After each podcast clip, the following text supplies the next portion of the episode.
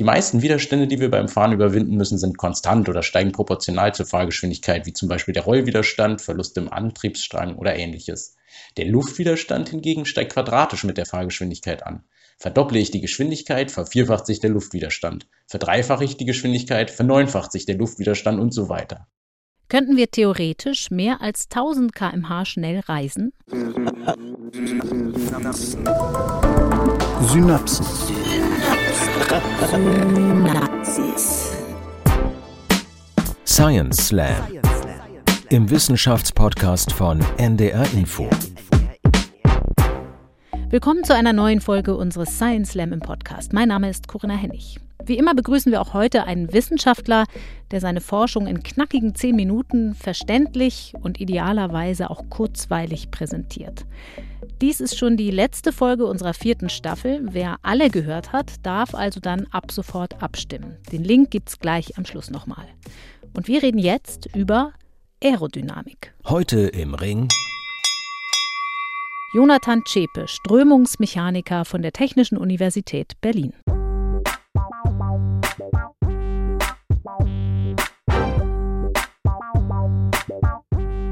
Moin Jonathan. Hallo, schön, dass ich hier sein darf. Als Strömungsmechaniker, da stelle ich mir vor, man kann tolle Sachen im Windkanal aufbauen.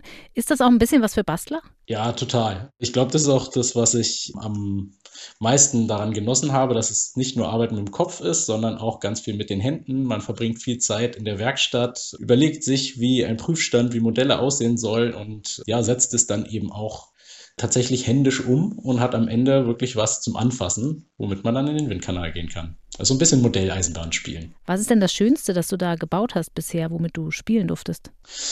Oh, äh, ich durfte ganz viele verschiedene schöne Züge spielen, aber am meisten Spaß gemacht hat mir, glaube ich, tatsächlich im Rahmen meiner Doktorarbeit. Da habe ich einen, den ICE V oder auch experimental nachgebaut. Das ist der Prototyp des ICE 1 gewesen und Zudem gab es auch überhaupt gar keine Baupläne mehr. Das heißt, ich habe mir erstmal in Museen Fotos gemacht, Unterlagen besorgt und diesen Zug dann äh, nach und nach erst in den Computer und dann tatsächlich richtig zum Prototypen gebracht, der dann in den Windkanal gestellt wurde. Bist du denn auch leidenschaftlicher Bahnfahrer oder bist du so gepeinigt von all den Verspätungen wie wir alle?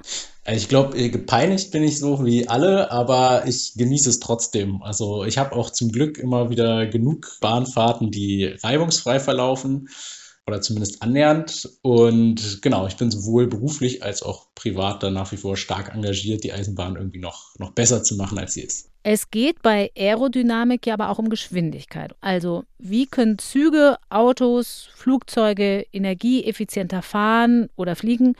beziehungsweise ohne größeren Energieverbrauch schneller werden. Genau, das ist so das Thema, womit ich mich in meiner Doktorarbeit beschäftigt habe und jetzt auch Thema des Slams ist, wo es darum geht zu untersuchen, kann man Fahrzeuge aerodynamisch eigentlich noch besser machen, um genau entweder schneller fahren zu können bei gleichem Energieaufwand oder weniger Energie zu verbrauchen, wenn man so schnell fährt, wie man eben fahren will heutzutage oder kann. Und ja, aus meiner Sicht sind dem mittlerweile Grenzen gesetzt, weil wir einfach eigentlich genau wissen, wie Fahrzeuge aussehen müssten, damit sie möglichst aerodynamisch effizient sind. Und darüber hinaus ist dann nicht mehr so wahnsinnig viel zu holen. Wo immer noch mal Forschungsarbeit zu auftauchen sind, aktive Methoden der Strömungskontrolle, wo man äh, durch eine gewisse Aktuatorik versucht, die Strömung günstig zu beeinflussen. Aber auch da ist mir jetzt nichts bekannt, wo der Nettoenergieverbrauch wirklich signifikant sinken würde. Das klingt jetzt aber ein bisschen so, als wäre deine Arbeit damit schon fast zu Ende. Was gibt es denn trotzdem noch für dich zu tun? Nee, also die Arbeit ist hier sicherlich noch nicht äh, am Ende. Gerade im Schienengüterverkehr ist da sicherlich noch einiges möglich, um über den Luftwiderstand den Energieverbrauch zu reduzieren. Da wurde bislang noch gar nicht wirklich Augenmerk drauf gelegt in der Vergangenheit, weil Güterzüge eben deutlich langsamer unterwegs waren oder auch noch sind, was sich perspektivisch ändern soll und muss, um mehr Verkehr da auf die Schiene zu bringen. Und dann wird die Aerodynamik natürlich auch wieder wichtig. Und im Personenverkehr spielen halt Sicherheit und Komfort auch eine sehr große Rolle, wo aerodynamisch auch noch eine ganze Menge Potenzial besteht. Ja, aber bezüglich des Luftwiderstandes würde ich hier im Personenverkehr eben den Standpunkt schon vertreten, dass nur durch Optimierung des Fahrzeugs der Energieverbrauch nicht mehr signifikant gesenkt werden kann. Deswegen werden wir uns äh, nachher mit dem Hyperloop auch nochmal einen ganz anderen Ansatz dazu anschauen. Jetzt haben wir von Zügen gesprochen. Es geht ja aber auch um Autos. Wie, wie geht es dir da aus wissenschaftlicher Sicht mit der aktuellen Verkehrspolitik? SUVs auf den Straßen, kein Tempolimit auf der Autobahn?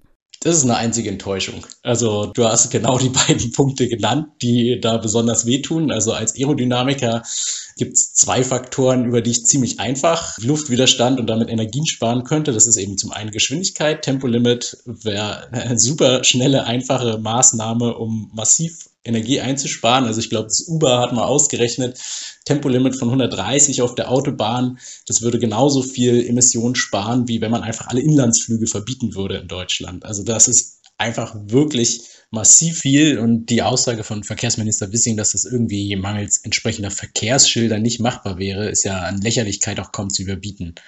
Und äh, der zweite Punkt, dass äh, Fahrzeuge immer größer werden, ist äh, hinsichtlich Klimaschutz natürlich auch komplett kontraproduktiv, denn je größer die Angriffsfläche für den Fahrtwind, desto größer natürlich auch der Luftwiderstand.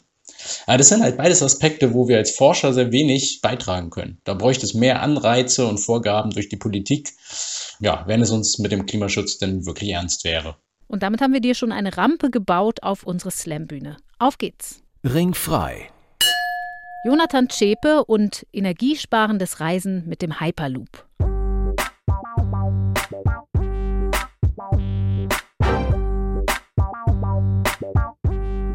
Zu Beginn des Zeitalters der Eisenbahn, also Anfang des 19. Jahrhunderts, soll angeblich vor dem Delirium furiosum, auch als Eisenbahnkrankheit bezeichnet, gewarnt worden sein, einer Gesundheitsstörung durch das Reisen mit der teuflischen Geschwindigkeit von mehr als 30 Kilometern pro Stunde.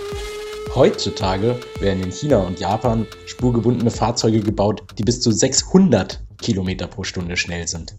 Die Eisenbahn oder in dem Fall Magnetschwebebahn schwingt sich hier, was die Geschwindigkeit anbelangt, in Gefilde auf, die bislang im Flugzeug vorbehalten waren.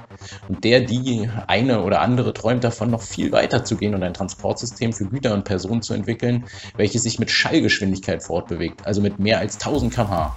Und dabei soll dann weniger Energie verbraucht werden als aktuell von Hochgeschwindigkeitszügen wie dem ICE, die meistens nur so um die 300 km/h schnell sind.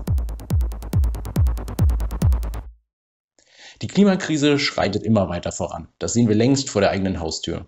Einerseits müssen wir daher dringend handeln. Andererseits entwöhnt sich der Mensch extrem ungern eines liebgewonnenen Komforts, wie zum Beispiel schnellen und preiswerten Reisen. Da erscheint ein Transportmittel, welches verspricht, super schnell zu sein und gleichzeitig total wenig Energie zu verbrauchen, natürlich ziemlich verlockend. Fast ein bisschen zu gut, so von der Größenordnung her wie Diäten, die Spaß machen und funktionieren oder kosten- und werbefreie Online-Angebote. Lebenserfahrene Zuhörerinnen und Zuhörer würden an der Stelle wahrscheinlich schon skeptisch werden. Deswegen lohnt es sich auch hier mal genauer hinzuschauen und zu überlegen, ob das physikalisch überhaupt möglich ist. Nehmen wir das neue Wundertransportmittel da mal etwas genauer unter die Lupe. Was soll denn da jetzt anders oder besser sein als bei bisherigen Transportmitteln? Beziehungsweise was sorgt denn überhaupt dafür, dass Fahrzeuge so viel Energie benötigen, um schnell fahren zu können? Die Antwort auf diese Frage ist der Luftwiderstand. Die meisten Widerstände, die wir beim Fahren überwinden müssen, sind konstant oder steigen proportional zur Fahrgeschwindigkeit, wie zum Beispiel der Rollwiderstand, Verlust im Antriebsstrang oder ähnliches. Der Luftwiderstand hingegen steigt quadratisch mit der Fahrgeschwindigkeit an. Verdopple ich die Geschwindigkeit, vervierfacht sich der Luftwiderstand. Verdreifache ich die Geschwindigkeit, verneunfacht sich der Luftwiderstand und so weiter. Bei mehr als 50 km/h wird der Luftwiderstand dadurch zum dominierenden Energieverbraucher und ist dabei noch dissipativ. Das heißt, die Verluste können nicht in irgendeiner Weise wieder zurückgewonnen werden, wenn ich bremse. Bei Geschwindigkeiten von mehreren hundert km/h interessiert uns daher eigentlich nur noch der Luftwiderstand, wenn wir den Energieverbrauch eines Fahrzeugs signifikant senken wollen. Und genau da setzt auch unser neues Transportmittel an. Es versucht den Luftwiderstand massiv zu reduzieren.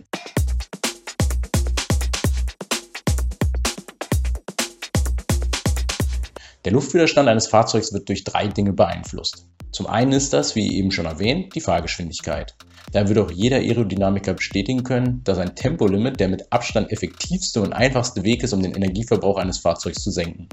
Wir wollen jetzt aber erst einmal schauen, ob es nicht auch anders gehen kann. Als zweites haben wir die Form des Fahrzeugs, die große Auswirkungen darauf hat, wie die Luft bei der Fahrt das Fahrzeug umströmt. Und als letztes die Strömung selbst. Ihr habt das sicher schon selbst mal erlebt. Durch dünnere Medien wie zum Beispiel Luft bewegt es sich deutlich leichter als durch dichtere Medien wie zum Beispiel Wasser. Die Form von Fahrzeugen ist heutzutage aerodynamisch im Prinzip mehr oder weniger so weit durchoptimiert, dass hier nicht mehr wirklich viel herauszuholen ist. Wobei das Wissen über die aerodynamisch optimale Form leider noch nicht bedeutet, dass es auch immer zur Anwendung kommt.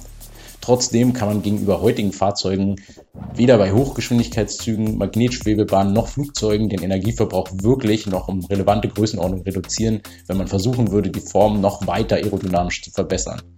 Daher liegt der Fokus bei unserem neuen Transportmittel auf der Strömung, sprich dem Medium, durch das sich das Fahrzeug bewegt. Die Idee ist ganz einfach. Wenn ich die Luft durch die Fahrer zum Beispiel mit dem Faktor 100 verdünne, also die Luftdichte sehr stark reduziere, dann sinkt eben auch der Luftwiderstand um genau diesen Faktor 100. Das klingt erstmal ziemlich vielversprechend. Nur, wie bekommt man die Luftdichte jetzt so stark reduziert, wenn man nicht gerade mit einer Rakete reist? Denn so geringe Drücke würde man erst am äußeren Rand der Stratosphäre in 30 bis 40 Kilometer Höhe erreichen. Mit dem Flugzeug also schwerlich zu realisieren. Was man aber tun könnte, und zwar ohne sich vom Erdboden zu entfernen, ist eine Röhre zu nehmen, dort die Luft herauszupumpen und das Fahrzeug dann dorthin durchfahren zu lassen. Und genau so soll das neue Transportmittel funktionieren. Es nennt sich daher auch evakuiertes Röhrentransportsystem. Und weil das ein wenig sperrig und unsexy klingt, ist es den meisten besser bekannt unter dem Namen Hyperloop. Beim Hyperloop sollen nun lauter Transportkapseln in einer solchen Röhre mit sehr hoher Geschwindigkeit unterwegs sein können, da sie fast wie ein Raumschiff im Weltall ja annähernd im Vakuum unterwegs sind. An der Stelle kommt jetzt leider das große Aber. Denn die Transportkapseln sind nicht im Vakuum unterwegs, weil das gar nicht mit vertretbaren Kosten realisierbar wäre, sondern eben nur im luftdruckverminderten Raum. Und sie befinden sich nicht in den unendlichen Weiten des Weltalls, sondern stecken in einer ziemlich beengten Röhre. Das ist so fundamental anders zu den Gegebenheiten im Weltraum, dass nicht nur der arme Raumfahrer an der Kapsel einen klaustrophobischen Schock erleiden würde, sondern auch der Luftwiderstand. Da in der Röhre immer noch Luft ist, gleichwohl sehr dünne, muss diese irgendwie am Fahrzeug vorbei, wenn sich das Fahrzeug durch die Röhre bewegen soll. Zwischen Fahrzeug und Röhrenwand ist aber nicht wirklich viel Platz, denn ich will ja die Röhre möglichst nicht zu groß bauen müssen. Sonst muss ich ja mehr Energie für das Abpumpen der Luft aufwenden.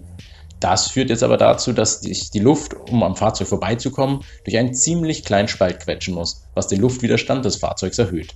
Und so wie ihr alle das von einer Baustelle auf der Autobahn kennt. Wenn es statt drei Spuren nur noch eine gibt, dann gibt's Stau. Da sich Luft aber extrem ungern staut, macht sie etwas, was jetzt bitte nicht direkt als 1 zu 1 Praxistipp für die Baustelle verstanden werden soll. Die Luft beschleunigt in gleichem Maße, wie die Spur verengt wird. Also bei einer statt drei Spuren wird halt dreimal so schnell gefahren. Dann ergibt sich wieder der gleiche Durchsatz, ohne dass Fahrzeuge bzw. Luftmoleküle dichter zusammenrücken müssten. Das kann die Luft aber nur so lange praktizieren, bis sie an der engsten Stelle zwischen Fahrzeug und Röhre mit Schallgeschwindigkeit, also Mach 1 unterwegs ist. Danach kann sie von sich aus erstmal nicht mehr weiter beschleunigen, sodass sich die Luft dann eben doch vor dem Fahrzeug aufstaut, wodurch der Luftwiderstand noch weiter steigt. Das Fahrzeug in der Röhre verhält sich jetzt wie ein Kolben, der die Luft einfach vor sich herschiebt. Gleichzeitig hat die Strömung um das Fahrzeug herum, wie gesagt, Schallgeschwindigkeit. Es entstehen also Stoßwellen und Hitze, was sowohl Fahrzeugoberfläche als auch Röhre extrem stark belastet. Dieses Erreichen der Schallgeschwindigkeit in der Strömung um das Fahrzeug wird auch als Kantrowitz-Limit bezeichnet. Bei den kleinen Querschnittsverhältnissen von Röhre zu Fahrzeug, die beim Hyperloop eigentlich überhaupt nur realisierbar sind, tritt das schon bei 200 bis 300 km/h Fahrgeschwindigkeit auf. Ich habe also ein Fahrzeug geschaffen, welches bereits bei der Fahrgeschwindigkeit eines ICEs Baumaterialien eines Überschallfliegers erfordert. Der Luftwiderstand eines Fahrzeugs steigt also grundsätzlich an, wenn ich es durch einen luftgefüllten Tunnel oder eben eine Röhre fahren lasse. Bei einer so engen Röhre, wie sie beim Hyperloop angedacht ist, würde sich der Widerstand gemäß Versuchen, die wir an der TU Berlin gemacht haben, ver30 bis ver40-fachen. Bei Geschwindigkeiten über 200 bis 300 km/h kommt dann noch der eben beschriebene Effekt des Kantrowitz-Limits dazu und der Luftwiderstand steigt noch weiter an. Würde ich also durch eine luftgefüllte Röhre fahren, in der ganz normaler Atmosphärendruck herrscht, also gleicher Luftdruck drin wie draußen, dann wäre der Luftwiderstand meines Fahrzeugs in der Röhre etwa 100 mal größer als im Freien. Die Luftdichte in der Röhre zu reduzieren, würde also in erster Linie nur diesen extremen Anstieg des Luftwiderstandes egalisieren, den die Röhre ja überhaupt erst verursacht. Energiesparen gegenüber einem Fahrzeug im Freien ist das vermutlich eher nicht. Im Gegenteil, denn für das Abpumpen der Luft benötige ich ja noch zusätzliche Energie. Das ist ein bisschen so, als ob ich mich an einem heißen Sommertag in ein Gewächshaus setze und da drin dann die Klimaanlage anschalte, um am Ende drin die gleiche Temperatur zu erreichen wie draußen im Schatten. So richtig nach einem guten Plan zum Energiesparen klingt das nicht. Zumal auch die Beschaffung von Materialien für Fahrzeuge und Röhre, die den genannten Belastungen durch die Stoßwellen der Strömung längerfristig standhalten, weder günstig noch besonders nachhaltig sein dürfte.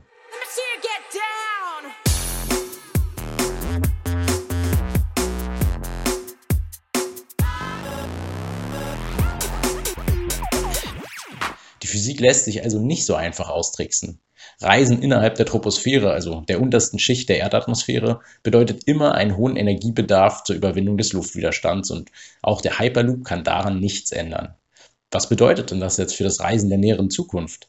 Nehmen wir mal an, die Emissionen pro Personenkilometer, die heute einer Bahnfahrt im ICE zugeschrieben werden, seien gerade noch so vertretbar, um den Verkehrssektor auf einen Kurs zu bringen, mit dem sich überhaupt irgendein Klimaziel noch erreichen ließe. Sie sind also unser Benchmark.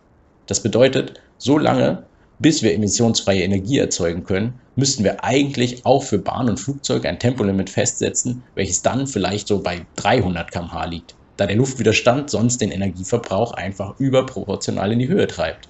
Denn auch ein Zug oder eine Magnetschwebebahn benötigen natürlich bei 400 km/h deutlich mehr Energie als bei 300 km/h. Oder umgekehrt, das Flugzeug wäre ziemlich umweltfreundlich, wenn es nur mit 300 km/h fliegen könnte.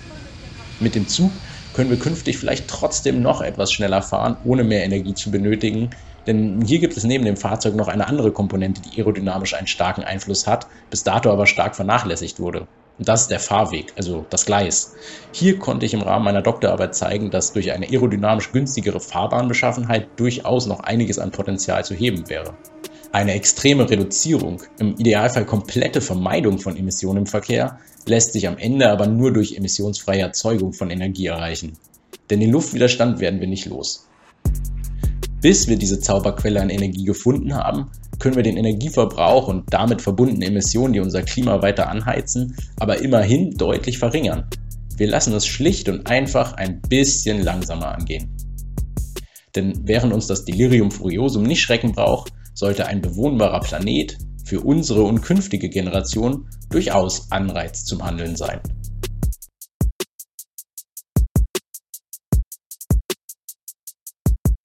Dankeschön, Jonathan Zschäpe, Ingenieur und Strömungsmechaniker aus Berlin. An der Stelle noch der Standardhinweis von unserer Seite. Äußerungen der Wissenschaftler und Wissenschaftlerinnen im Podcast Science Slam geben ihre eigene Auffassung wieder. Der NDR macht sich Äußerungen der Slammer zum Thema nicht zu eigen.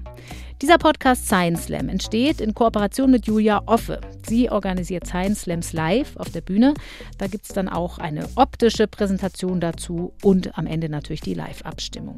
Unter ndr.de slash Synapsen findet ihr den Link zu ihrem Veranstaltungskalender und den Videos, die es von diesen Slams im Netz gibt. Und dort könnt ihr auch jetzt ab sofort abstimmen, wie schon angekündigt. Wer hat euch aus der vierten Staffel am besten gefallen? Von wem möchtet ihr hier im Podcast noch mehr hören? Das Voting findet ihr ab sofort für zwei Wochen unter ndr.de/slash Synapsen. Kommende Woche geht es erstmal weiter mit einer ganz normalen Synapsen-Podcast-Folge. Ich freue mich, wenn ihr dann auch wieder zuhört und vielleicht sogar anderen von diesem Podcast erzählt. Ich bin Corinna Hennig. Danke, dass ihr dabei wart und bis bald.